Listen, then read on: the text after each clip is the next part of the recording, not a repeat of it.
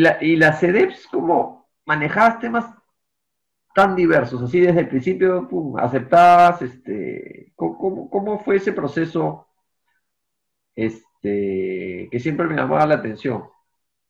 No, la primera, la primera EDEP fue en un tema que yo conocía el tema, ¿no? Entonces yo entré a la especialista.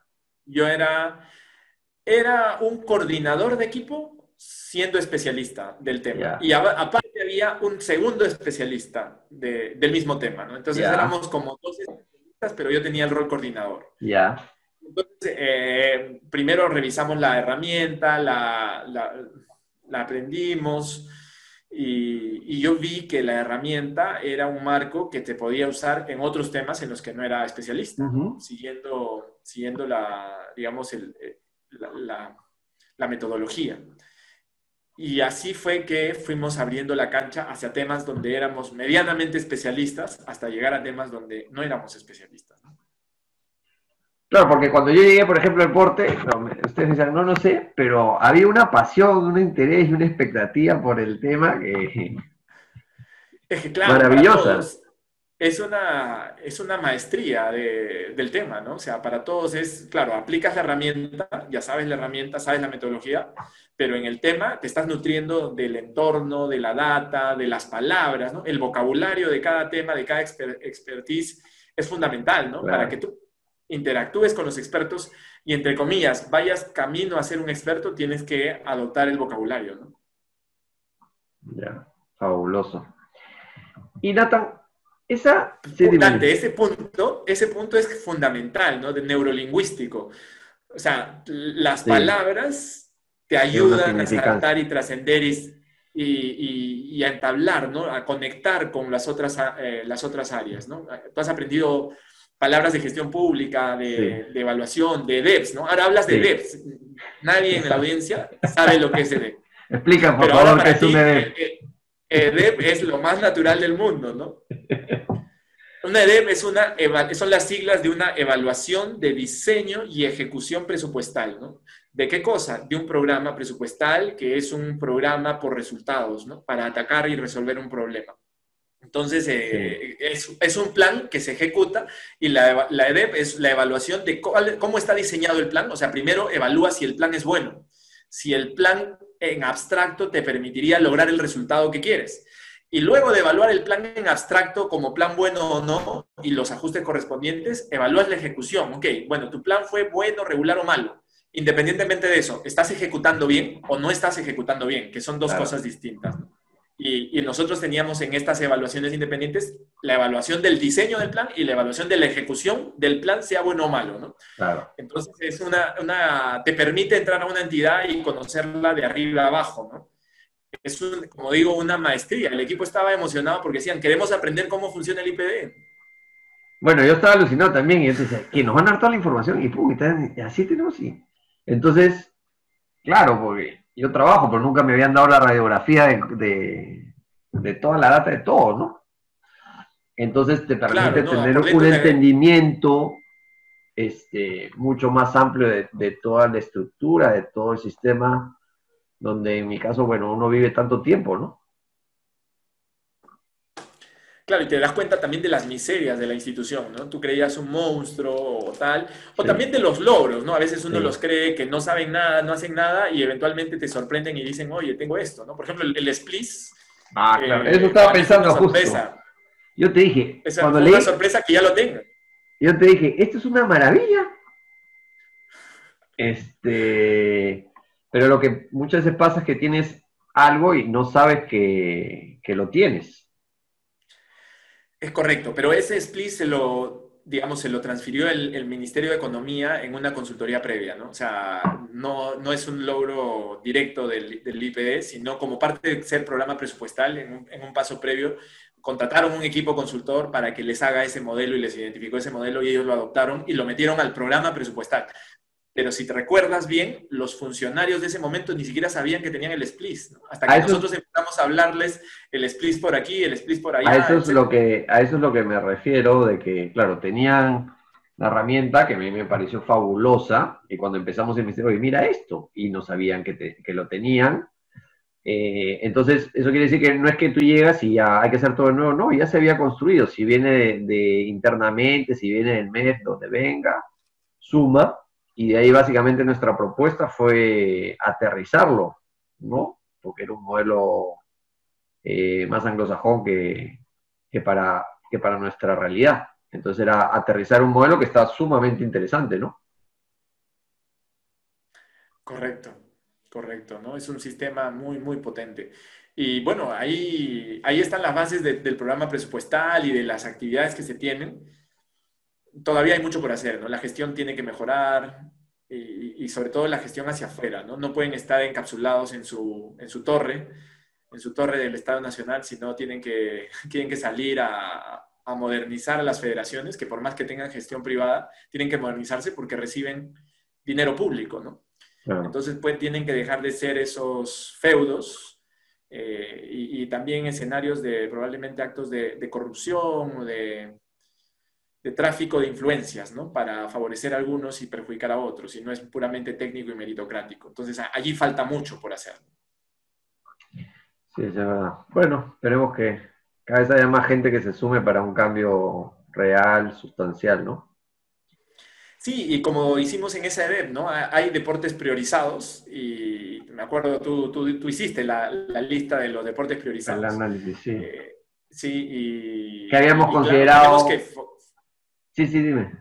No, y, tenemos que focalizarnos en ellos, ¿no? O sea, eh, las medallas olímpicas y panamericanas van a venir en deportes priorizados, ¿no? Son honrosas excepciones quizás el, el squash, ¿no? Que, que, sea un deporte no priorizado que, es que varias, resultados, ¿no? varios temas que, que planteabas, ¿no? Primero, bueno, ¿qué quieres? Porque ya era para medallas este, internacionales, pero ¿en qué? ¿En los bolivarianos, o de sur, panamericanos, olímpicos, mundiales? Y de ahí la gran pregunta que hacías, que la tengo hasta acá, eh, hasta ahora, que es este... Eh, mucho para pocos o poco para muchos porque la verdad es que hay un presupuesto limitado. Sí, pero siempre y cuando no sea un rol eh, de la, del IPD y de todo el ecosistema generar más ingresos ¿no? y, traer más dinero. Sí, claro, si el único dinero que hay para mejorar el deporte es el del IPD, efectivamente que solo deberíamos trabajar 5, 6, 7 disciplinas. ¿no?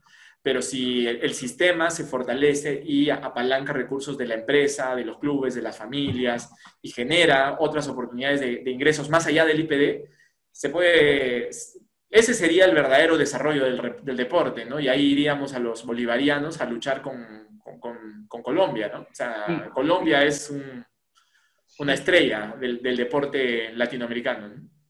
¿Y cómo podríamos fortalecer eso? Tenemos que influir, y en mi opinión, ¿no? O sea, no es solo el IPD, sino el IPD con su rectoría sobre el sistema deportivo nacional, tiene que involucrar a las federaciones, modernizar a las federaciones y que las federaciones se acerquen a las empresas y los clubs, ¿no? Y que las empresas y las empresas, clubs y familias, ¿no? Y de tal manera que se generen ecosistemas de práctica. O sea, así como hubo el equipo de Metisgaya que hacía gestión pública y EDEPS, puede haber un equipo así de chico que hace el deporte 1 y el otro equipo en otro lado que hace el deporte 2 y otro que hace el deporte 3. Y no necesariamente son los deportes donde identificamos las ventajas, eh, digamos, comparativas como país, ¿no? Que son fondismo, eh, deportes de, contacto por peso y, deportes, digamos, eh, acuáticos. Más allá de eso... Pero ¿cómo... Pueden haber ecosistemas, ¿no? O sea, yo pienso que se deberían encontrar los ecosistemas, ¿no? O sea, no, todos, no tiene que ser masivo de una práctica masiva, sino de una práctica de calidad, ¿no? ¿Y cómo podría convencerse o seducirse o enamorar o, a, una empresa para que, ah, yo voy a poner mi dinero acá y voy a ayudar a esta federación que tiene problemas de corrupción, que tiene problemas de gestión, voy a decir, uy, ¿cómo me voy a meter ahí? Claro, las empresas que pueden, tienen la billetera para dar estos apoyos son pocas, ¿no? O sea, no, no son todas las empresas para dar apoyos decisivos, decisivos a cambiar los sistemas, ¿no? Pues estamos hablando de 200, 300 empresas en el país. Que ahorita están golpeadas en la coyuntura, ¿no? Que ahorita están súper golpeadas, ¿no? Pero pensando en el largo plazo, estas empresas tienen clientes y sobre todo las de consumo masivo, eh, banca, servicios, ¿no? Servicios eh, como telecomunicaciones, eh, electricidad, etcétera.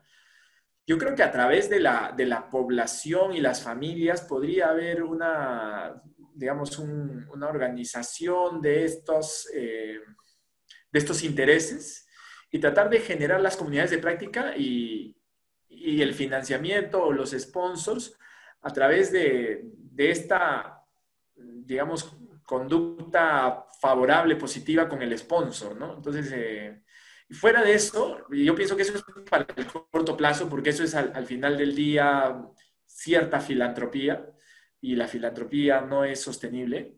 Se tiene que apuntar a que estas actividades deportivas sean autosostenibles.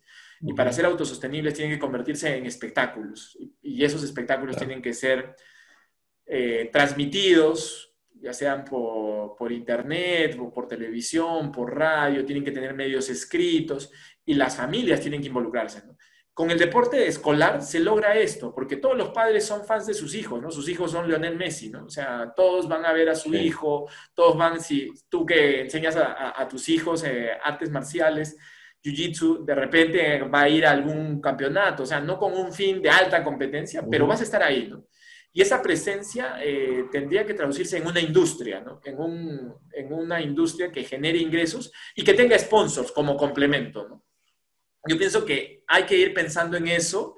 Eh, la tabla lo hizo bastante bien, o sea, se, se hacen espectáculos, eventos. Eh, yo creo que deberían haber nuevos deportes que tengan ese tipo de, de clanes, ¿no? De clanes, de, de comunidades, de tribus has escogido un ejemplo que además, bueno, yo conozco bastante porque trabajo, bueno, trabajo muchos años con ese rubro. Y de hecho nace con, un grupo pequeño de, es una comunidad pequeña y, se desarrolla y se empieza a destacar sobre todo, o sea, la generación que son hijos de practicantes, o sea, los tablistas que tuvieron sus hijos, eh, porque no es una comunidad tan grande tampoco, o sea, los logros son importantes, pero la comunidad es pequeña. Así es, pero es una comunidad pudiente también, hay que, hay que reconocerlo, ¿no?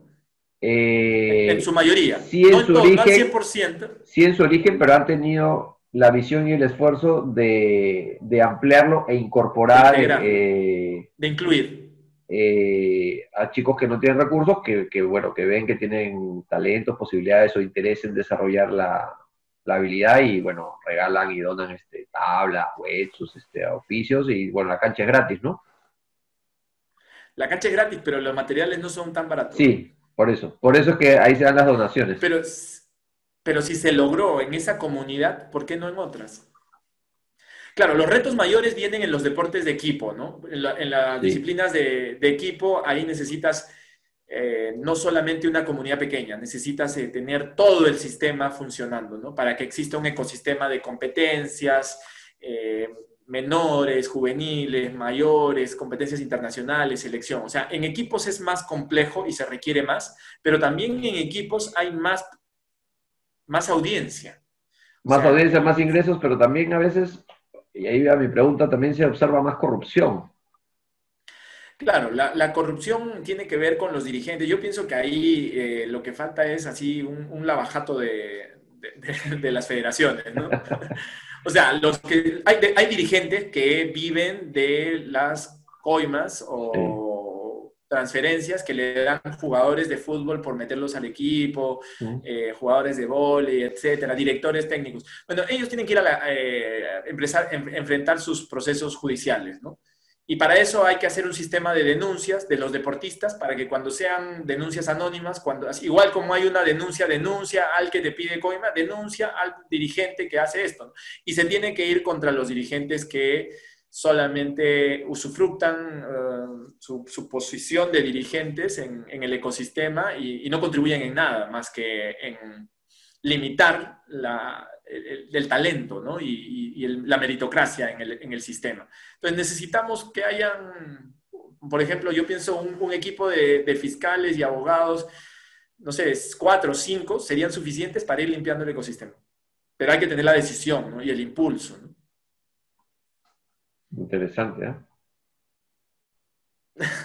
¿No te parece? O sea, es un sí. populi que los dirigentes del fútbol son corruptos. ¿Por qué no los metes a las cárceles si es que, si es que están las pruebas? ¿no? O sea, hay que meterlos a las cárceles. A ver, después no es que van a desaparecer. Bueno, pero tenemos todo un tema ahí judicial y cómo se manejan y cómo se hace más allá del deporte, ¿no? Eh, ¿A qué te refieres? O sea, en, en los manejos, en cómo funciona nuestro nuestro sistema judicial y, los intereses y como todas las dificultades que tenemos, ¿no? Estructurales en, los diferentes estamentos, ¿no? Claro, pero yo pienso que ya eh, darle el contenido mediático, que el IPD cambie la, directiva para que las directivas que tengan eh, personas con denuncia penal, etcétera, tengan que cesar sus funciones eh, para recibir dinero, si no, no reciben dinero. O sea, yo creo que hay que hacer una, hay que articular, o sea, yo pienso que el, eje clave de la reforma del deporte es sacar la corrupción de las federaciones y traer mejor gestión y que se generen esas comunidades, ¿no? Esas comunidades. Y después es ir generando sostenibilidad a través de la generación de ingresos y los sponsors, ¿no? Eh, es un proceso que requiere, hay que tener esperanza, nuevamente, esperanza es fundamental, eh, hay, que, hay que tener la receta más o menos pauteada y, después alguien que ejecute y sostenga. Hay alguien que ejecute necesitamos los líderes, los líderes, claro. Ahora, no se necesitan muchos líderes, esa es una ventaja, pero sí se necesitan líderes. Ah, fabuloso. Y en esta línea de que, bueno, tienes todas estas ideas, esta energía, ¿de dónde nace toda esa proactividad que tienes, esa energía que parece que no te cansaras, este, por hacer cosas por el país, por construir. No, no, me, canso, me canso bastante, ¿no? O sea, eso, eso, eso, eso es lo que, lo que ves en el web, no, no, no es la realidad. No, pero tienes una, tienes una mente creativa, inventiva y no pares, es una cosa y otra y empezabas, este, teníamos la EDEPA a las 7 de la mañana y estás hasta las 10, 12 de la noche y ahí juegas con tu hija y, o sea, tienes un montón de cosas que, bueno, yo observo mucha energía en ti. Tú me dices que no, no tanto. Energía sí, yo, yo, yo, creo que es el optimismo, ¿no? El optimismo te llena de energía, los, los planes, las metas, la esperanza y el, el, estar en presente también, ¿no? Te, te, llena de esperanza, el disfrutar. Fabuloso, porque estás... Es, es fundamental, ¿no? Coincides con lo que dicen las investigaciones, ¿no? Estar presente, disfrutar de optimismo eh, y lo importante que es que, porque a veces pensamos, no, solo cómo nos alimentamos con la comida, sino cómo pensamos y cómo, cómo sentimos, ¿no? Eh, eh, exactamente, cómo pensamos y cómo sentimos, ¿no? O sea, ahí el tema de la culpa es crítico tenerlo a cuentagotas, ¿no? O sea, bien gestionado. a veces uno es culpable y hay que saber reconocer que es culpable y listo y para adelante, pero la mayor parte del tiempo no, hay que ir sobre el problema, ¿no? Y tratar de resolverlo. Si es un tema sistémico que se repite muchas veces, obviamente hay que resolver el, sistema, ¿no? Y eso es lo que quizás consume más energía, ¿no? Cambiar los sistemas. Ya, fabuloso. El... ¿Y cómo así creaste? Porque has creado Metis Gaia, Metacairos, ahora Perú, ¿Cómo las creaste y qué significan? bueno, son, son marcas, ¿no? O sea, al principio de, mi carrera profesional em, em, hice una academia con unos socios y discutiendo el nombre de la academia se llamaba Atenea, ¿no? La academia nunca despegó, nunca despegó, no, no, no, nadie se dedicó full time a la academia, ¿no? Y ese fue un aprendizaje. ¿Academia de qué? Eh, de computación, informática. Ya.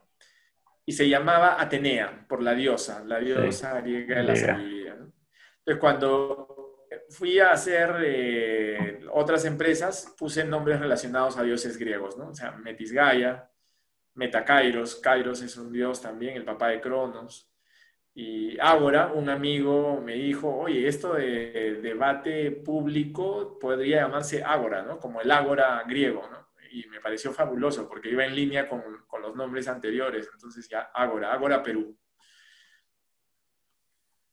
Fabuloso. ¿Y qué facilidad de hacer, para hacer empresas? ¿Cuántas empresas has hecho, Nathan?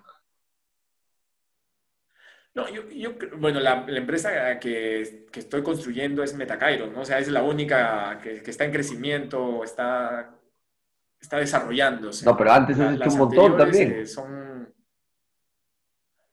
Antes he hecho varios emprendimientos, es correcto. No, no, tengo, la, no tengo la cuenta. ¿no? El, más prolongado fue Metisgaya, ¿no?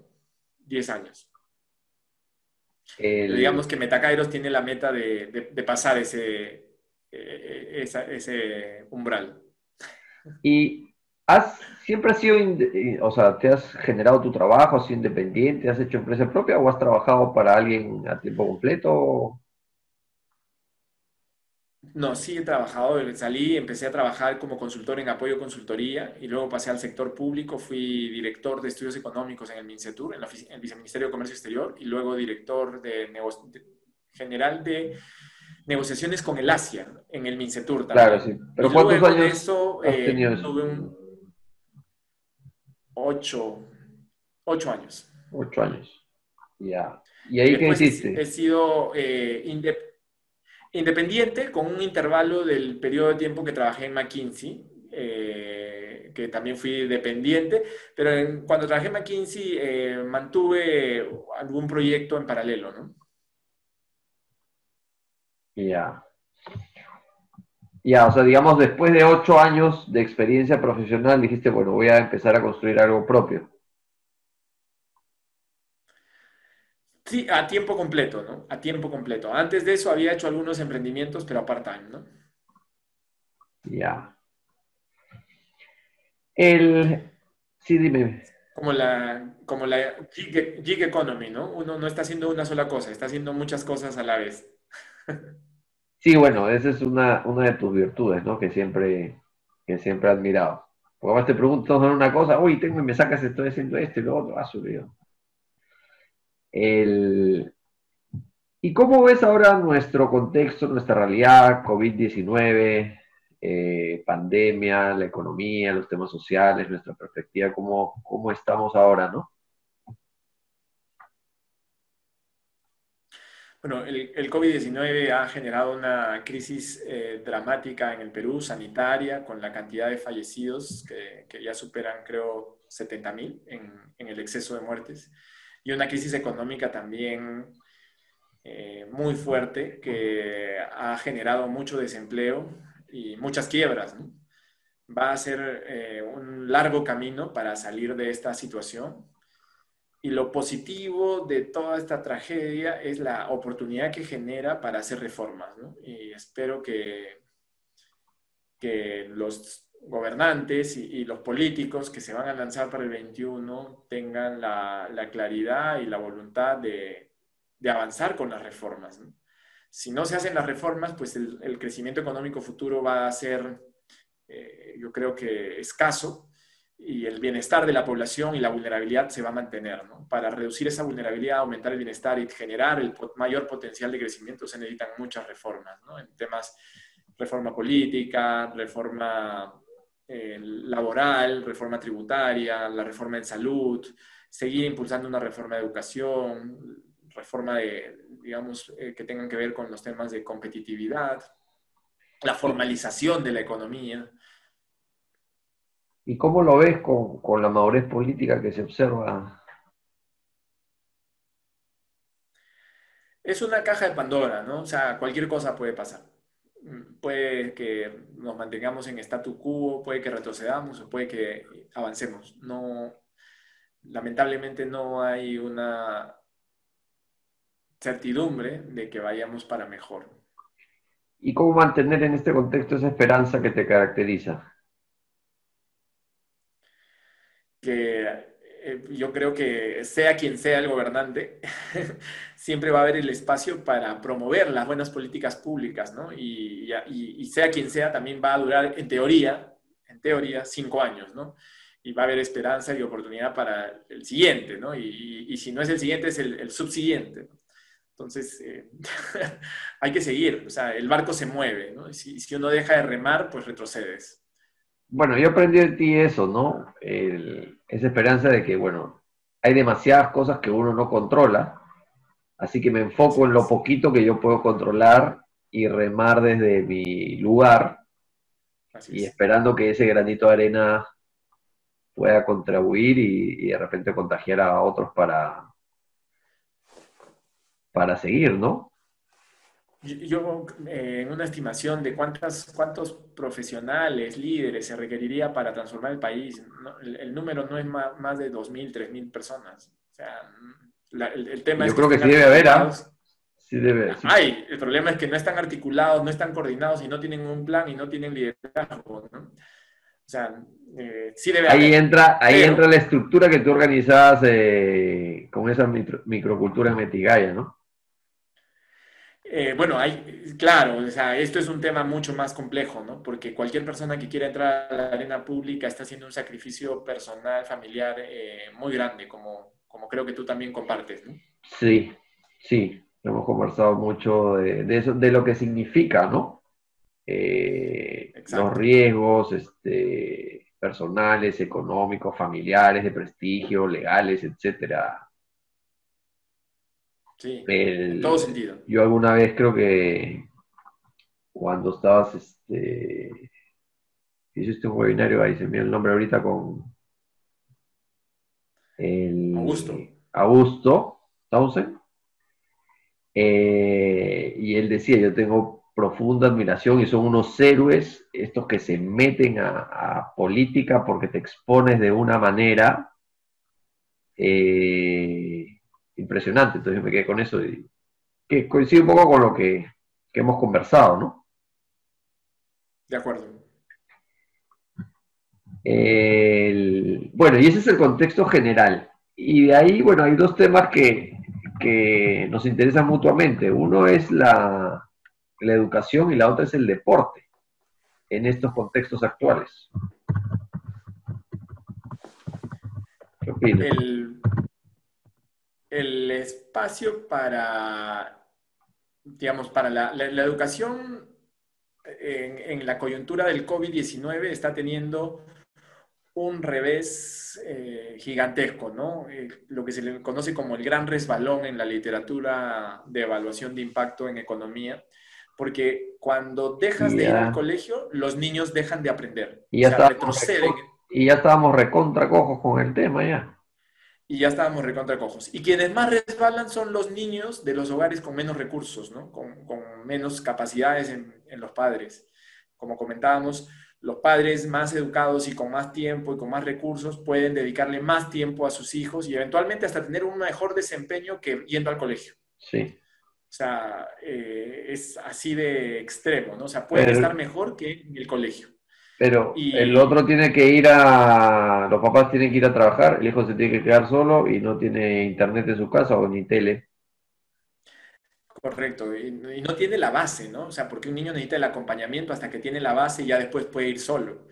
Y si nunca tuvo la base, porque ni siquiera yendo al colegio llegó al nivel suficiente de, de generar esos hábitos, ¿no? Esas costumbres, esa cultura, eh, pues simplemente se está perdiendo, es un año atroz, ¿no? Es un año perdido. Muchas veces veo en redes sociales, pero sí, si este año tu hijo aprende a cocinar, aprende a tal, etcétera. Estás hablando del 2% eh, de mayores ingresos del país. El otro 98% eh, está retrocediendo dramáticamente, ¿no? Entonces es un golpe que nos va a dejar marcados como país, en mi opinión, eh, esta crisis además eh, va a reducir, ha reducido las oportunidades de empleo para los egresados de quinto de secundaria, egresados de instituto, egresados de universidad. Es decir, los jóvenes que están saliendo al mercado laboral van a tener dificultades para eh, obtener plazas interesantes que les permitan desarrollarse por los siguientes 5 a 10 años. ¿Por qué? Porque los que ya tienen entrenamiento, los, que ya tienen entrenamiento están en el mercado y ya tienen más experiencia y están dispuestos a recibir menos sueldo. Entonces, eh, ¿a quién vas a contratar? ¿Al nuevo o al que ya tiene experiencia? Si ambos están dispuestos a ir por debajo del sueldo mínimo. O sea, eh, no, es dramático. No, hay, mucha perspectiva. ¿no? O sea, yo es, dramático, yo creo. O sea, no, no, no entendemos el drama, ¿no? Ocurre porque que además, la gente está saliendo y se o sea, tú me dices pensar, me dices, efectivamente, el niño necesita acompañamiento, nosotros que somos unos afortunados pertenecemos a ese, a ese grupo que dices del, del 2%. Yo tengo, mis dos hijos son niños, 6 y 9 años, y hay que darle un montón de acompañamiento. O sea, no se me ocurre que solos lo puedan hacer con todos los recursos y las facilidades y el apoyo que, que le podemos brindar. Totalmente, ¿no? O sea, necesitan ese feedback, necesitan la, compañía. Eh, de repente tu hijo de seis más, más aún, ¿no? Sí, claro que sí, y, yo lo siento. No, y además los recursos que tienes que, que, tener también, porque cada uno tiene que tener este su computadora, tienes que estar ahí, la misma frustración de, este espacio diferente, sin interacción humana, estar en una pantalla, tiene que estar ahí porque si no, además te apaga la computadora o la hasta romper, o sea, el manejo emocional, o sea, hay un montón de variables. el impacto que va a tener además también la falta de piel, ¿no? El ser humano necesita piel, o sea... Eh, necesita contacto con otros niños, ¿no? Sobre todo a la temprana edad, ¿no? Sí. La socialización es uno de los puntos que más... Mi hija tiene cuatro años y sí, efectivamente, la falta de amiguitos para jugar e, es, el, gran pasivo, ¿no? En todo lo demás, nosotros la estamos acompañando con mi esposa y creo que le va bastante bien. Eh, pero esa no es, las, no es el, lo normal. No es el representativo de este país. representativo. Y, y, muchas personas de este 2% hablan y dicen que no haya, que no se retorne a las clases eh, presenciales. Y yo pienso que ese es un craso error, craso error, ¿no? Por todo este problema de aprendizaje. Y segundo, porque probablemente sus padres ya están saliendo y van en transporte público. Entonces, si los padres ya se contagiaron, ya contagiaron a los niños. Claro. Eh, eh, ahí debería ser voluntario, ¿no? O sea, el retroceso, claro, en el, en el 2% que todavía está en cuarentena voluntaria, que todavía no se ha enfermado, y dice, no, ni hablar mi hijo al colegio. Yo lo entiendo, yo también estoy en ese grupo y estoy de acuerdo en que mi hijo, hija no vaya al colegio. Pero cuando pienso por el país, las clases ya deberían haber empezado. O sea, estamos, estamos eh, yo creo, en una situación en la que se están eh, incrementando las brechas entre, digamos, las personas de, mayor educación e ingresos y las de menor educación e ingresos.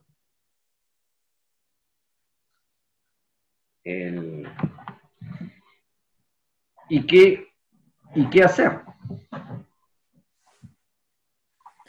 ¿Qué hacer sobre qué?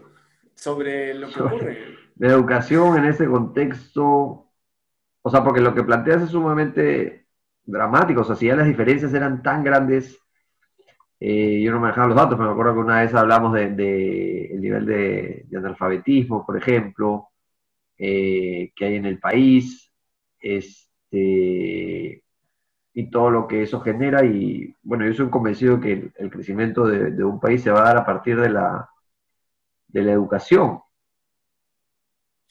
Es correcto, ¿no?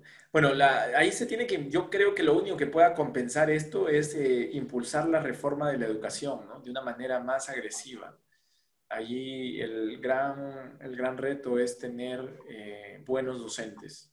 Eh, yo creo que del, cuerpo total de docentes, buenos docentes deben ser un tercio, regulares un tercio y malos un tercio. La pregunta es cómo retiramos a los malos y los reemplazamos por mejores docentes o no docentes en función docente, ¿no?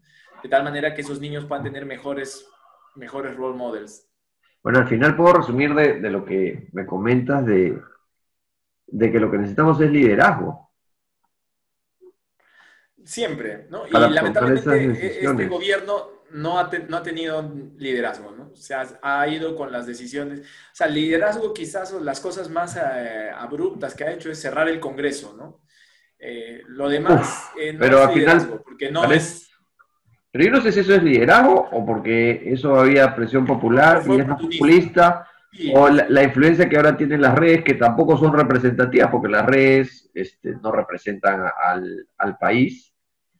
Correcto. Eh, Voy a prender la luz. Sí.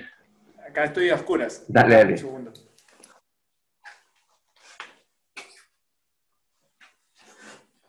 Y la luz de la tarde, la luz de la tarde ya no ilumina.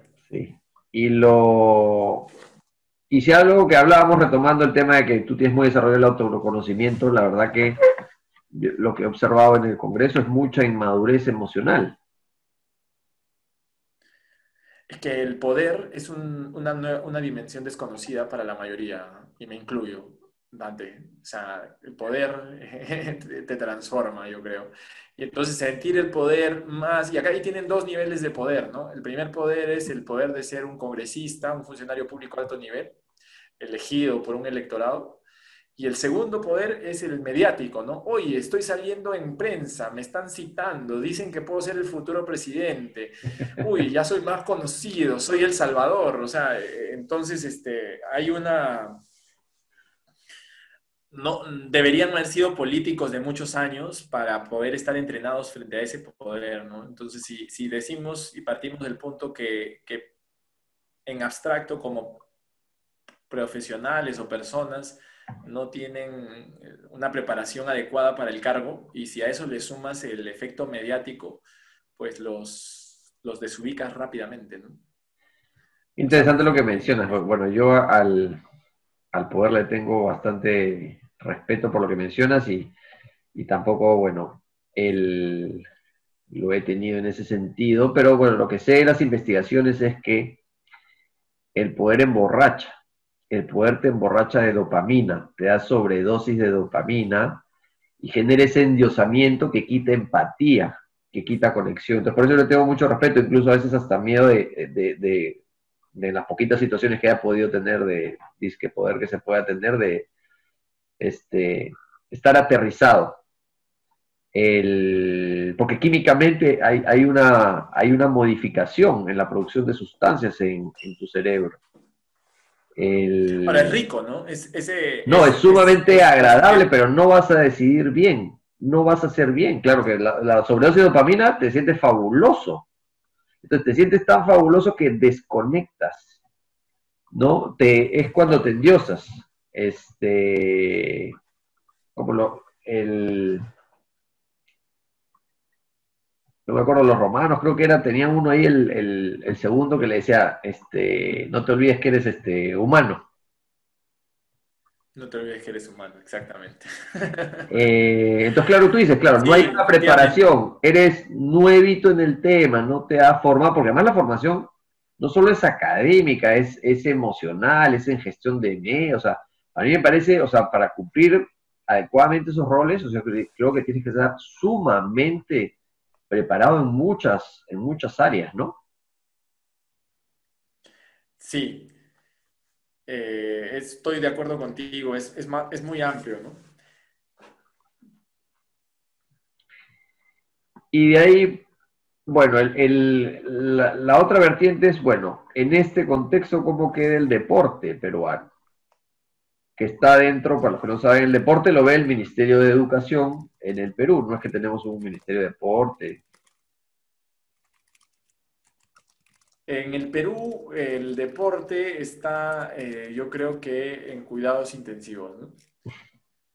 Eh, lamentablemente, luego de los Panamericanos, que, fue el motor de, de toda la, la inversión que se hizo en infraestructura, pero también en deportistas, y la atención que generó de, la, de las empresas y la prensa, simplemente va a reducirse, ¿no? O sea, por, por comparación, va a reducirse en, el siguiente ciclo olímpico, ¿no? Y las prioridades del país ahora no están en el deporte, ¿no? Están en la reconstrucción del país, de la economía, de las familias. Y, y, entonces eso significa que el, el presupuesto no va a crecer, el presupuesto estatal no va a crecer para el deporte.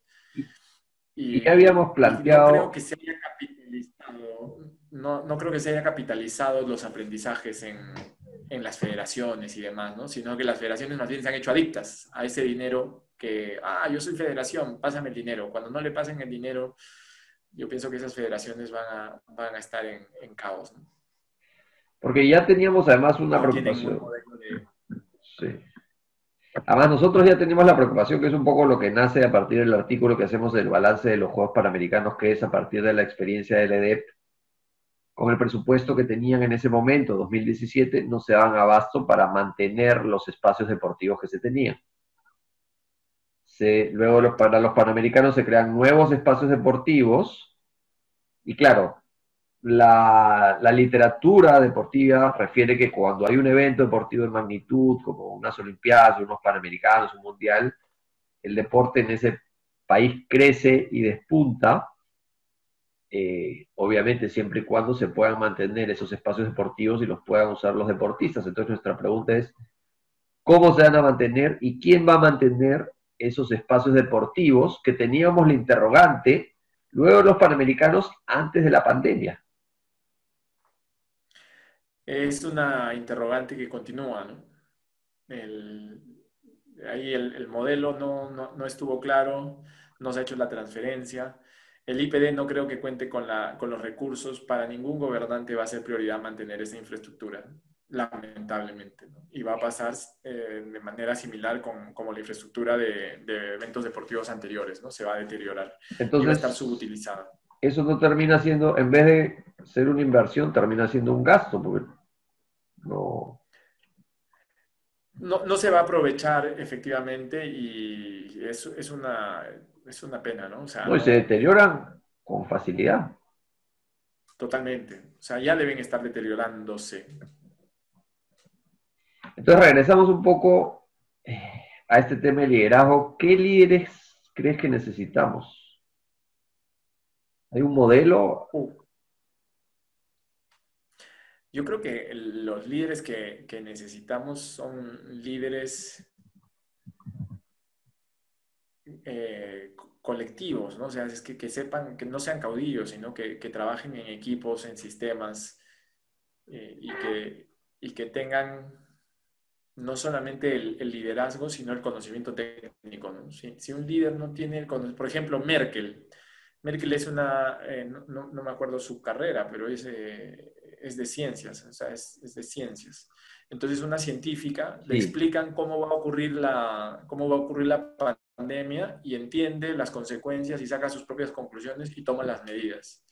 En cambio, a nuestro, nuestro caso le explican y después te hace una curva, no entiende, no sabe, viene un experto, le dice una cosa, viene el otro experto, le dice otra cosa, no tiene la, la formación. Por eso es que el líder tiene que tener la formación.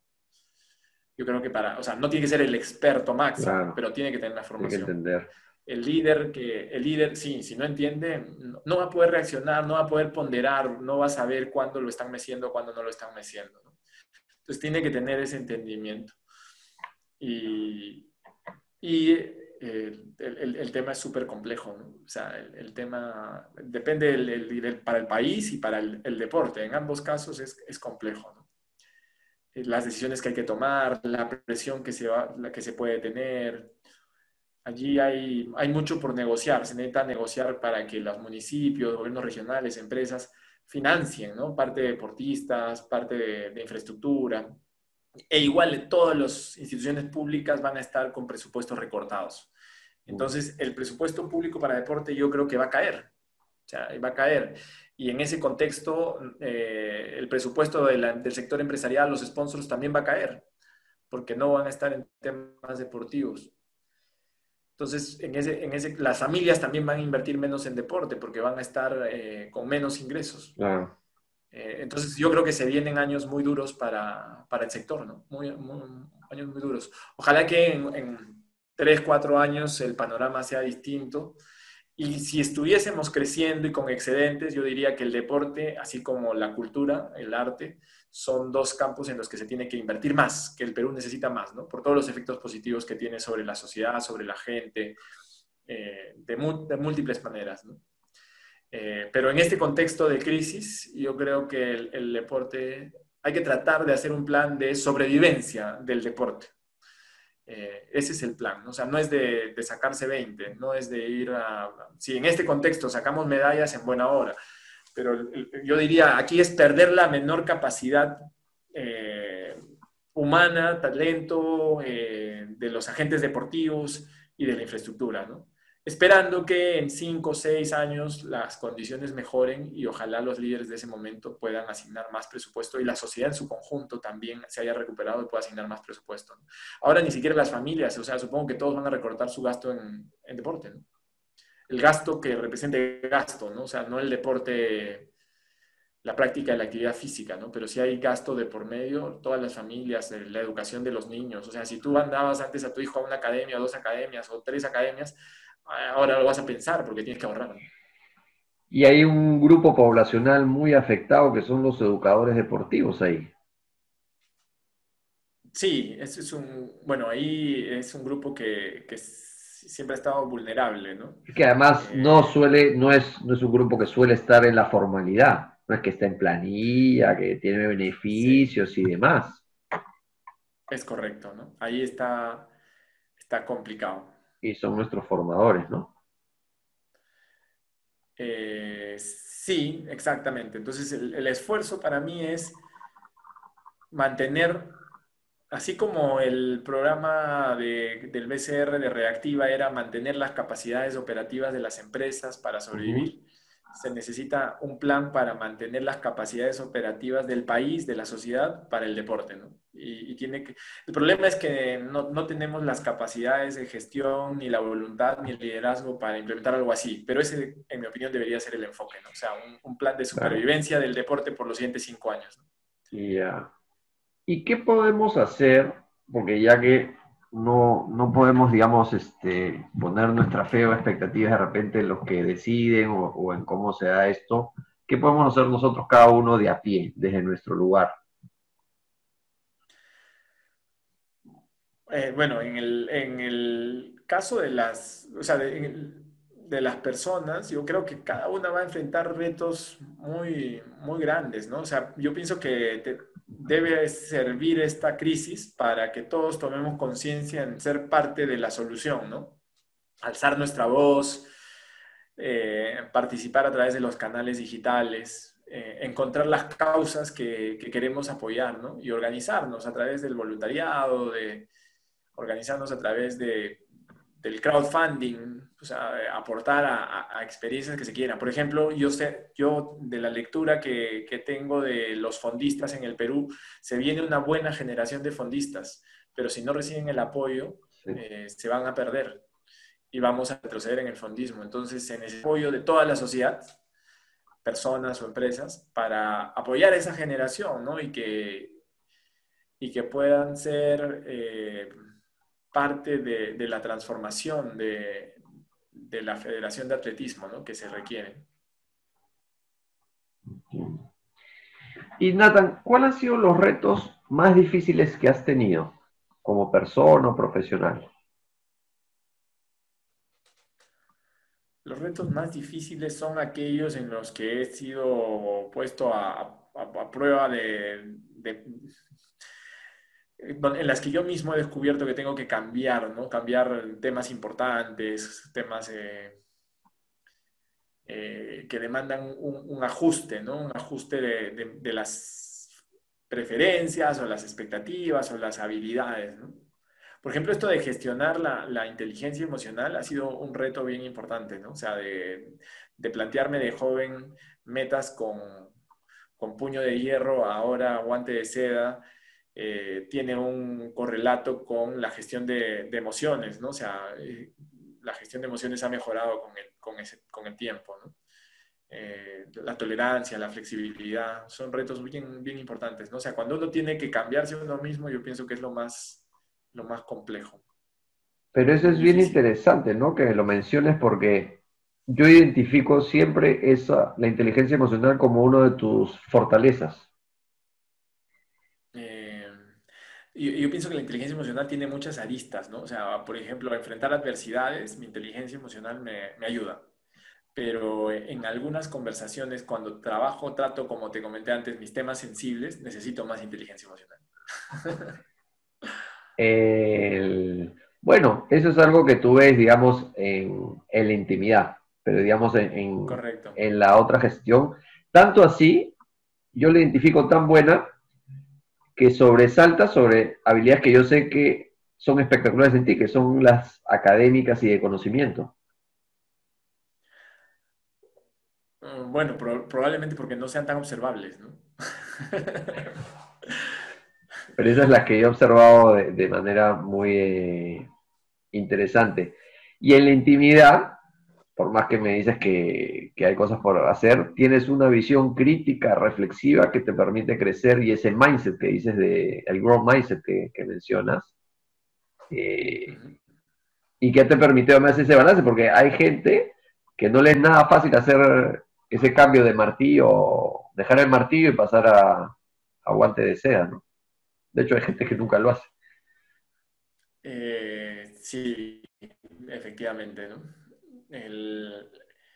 Es un aprendizaje progresivo, ¿no? Tiene que ver con muchas iteraciones, muchos eh, resultados, eventos que salieron como querías, otros que no salieron como querías, el entendimiento de las consecuencias que eso tiene, cuando ocurren otras cosas que, que pueden ser más importantes, temas de salud, temas de estabilidad emocional, etcétera, ¿no? Cambios de retos, ¿no? Cambios de circunstancias.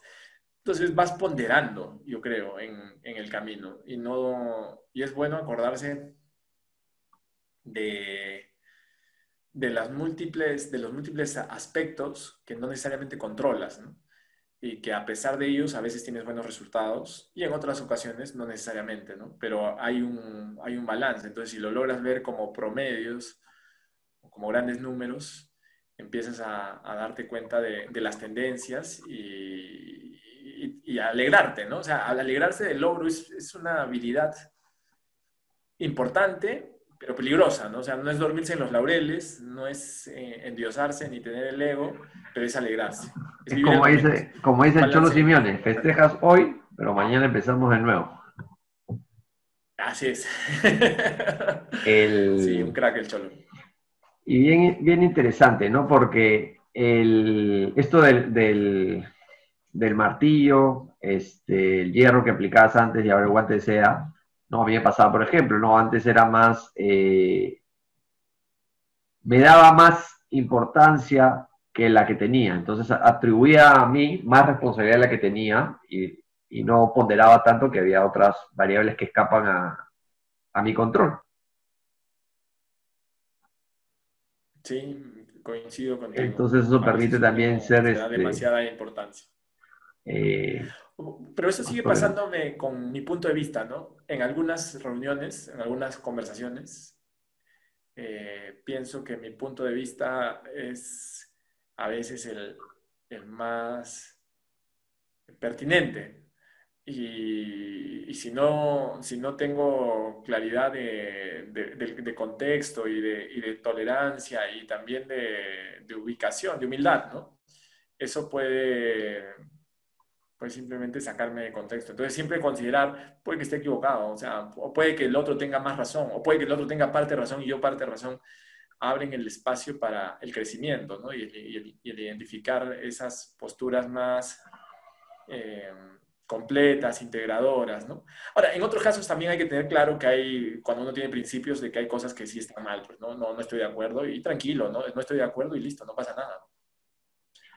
Eh, sí, bueno, el contextualizar, ¿no? Y lo que aprendes, claro, si tienes la capacidad de observar, y que es el tema del, mindfulness también, de no, de no juzgar, eh, y entender, por ejemplo, las, diferencias culturales son lo, más claro para mí, es, o sea, una práctica que es usual acá puede ser inusual en, Alemania o, en China, entonces, ¿quién es el dueño de la verdad en ese sentido? Y te abre esas posibilidades ¿no? que si te cierras en, tu postura, que es una mentalidad fija en realidad, que no te permite, que no te permite crecer, escuchar, obviamente como tú dices, si sé que no hay un auditorio adecuado, ¿para qué me voy a gastar? Ese es un punto muy pertinente. y habías mencionado, recordando un poco también, desde el auditorio es contextualizar también si vas a tener llegada o no. algo que aprendes en el deporte es que tú eres un outsider, a menos que hayas practicado el deporte. Entonces lo primero que tienes que aprender es la jerga, si no, no te van a escuchar de ninguna manera, porque no tienes credibilidad. Y que es un poco lo que... En todas las, en todas las tribus. Sí, Este, sí, ahí nos ponemos bien básicos en verdad, efectivamente, como tribus, como dices. Porque no, te están, tú no eres uno de nosotros, no tienes derecho a, a opinar. Sí, bueno, ahí hay muchas técnicas, ¿no? Tienes que llegar de la mano de un experto, ¿no? Entonces, por ejemplo, ¿Eso es lo que aplicaste el EDEP? De, la mano de, tu mano, ¿no? Entonces, este, por si acaso, acá está el experto, ¿no? Porque hubieron varios que desvalorizaban y lo, lo hacían de manera que poco asertiva y más bien agrediendo. Sí, sí, sí, es... Eh, eh, lo cual se entiende también porque están cuidando su feudo, de repente están, nuestro cerebro tribuno están en su, utilizando el cerebro de supervivencia, eh, pero es, sumamente, sumamente interesante justamente esos, este, esos procesos que, que suceden y cómo, uno ingresa o no y, te aprendes también de equivocarte, ¿no? Así es. Correcto. Y para ir cerrando algo así, algo querías decir. No, no, no. en, este, en este punto, yo creo que, que hay que navegar con el viento, ¿no? Hay que escuchar. Y dependiendo de lo que escuches, tú decides si remas contra el viento o decides ir con la marea, digamos, con la marea, con el viento, con, las ideas, ¿no? Esa capacidad... ¿Cuándo vale la pena, cuándo no vale la pena, ¿no? Esa capacidad de escuchar te da flexibilidad. Porque a veces, ¿qué pasa? A veces uno se queda callado o una persona se queda callada y no está escuchando, está pensando lo que quiere decir. Entonces no escucho nada de lo que el otro dijo. A veces se plantea incluso como competencias, por eso súper interesante cuando te escuchaba, que tú me dices, no, yo le quito la parte emotiva, claro, porque si, si le pones la parte emotiva, va a ser eh, difícil tener esa flexibilidad. Es correcto. Ahora, en grupos, en grupos a veces sí vale la pena plantarte con, con temas, ¿no? O sea, es decir, tú sabes que hay temas que les va a molestar eh, y los dices nomás, pues no, no, no, no, pasa nada, ¿no? Pero esa es la manipulación y, utilizar la emoción a partir del conocimiento previo del grupo. Eh, claro, cuando quieres gestionar un cambio, ¿no? Los, quieres ayudar a tomar conciencia. En el caso del ED, por ejemplo, no sabíamos con qué nos íbamos a, con qué material humano nos íbamos a encontrar. A encontrar, exacto. Entonces ahí tú, tú navegabas. Es, este, es como el surf. O sea, viene la ola y uno viene contra la ola, no lo va a ganar, corro la ola. Claro. por eso tanta gente, bueno, por, por eso los que practican surf les parece tan, tan fabuloso, ¿no? O es, es una cancha móvil y te tienes que, que adaptar, no hay dos olas iguales y tienes que aprender a leerla, ¿no? Así es, es tal cual. A prever, a prever. Tienes que leer la ola y lo, con lo cual tienes que estar sumamente en el presente. Entonces, termina siendo una actividad de mindfulness, por ejemplo. Correcto. El, y para ir cerrando, ¿qué es para ti la maestría o la excelencia personal?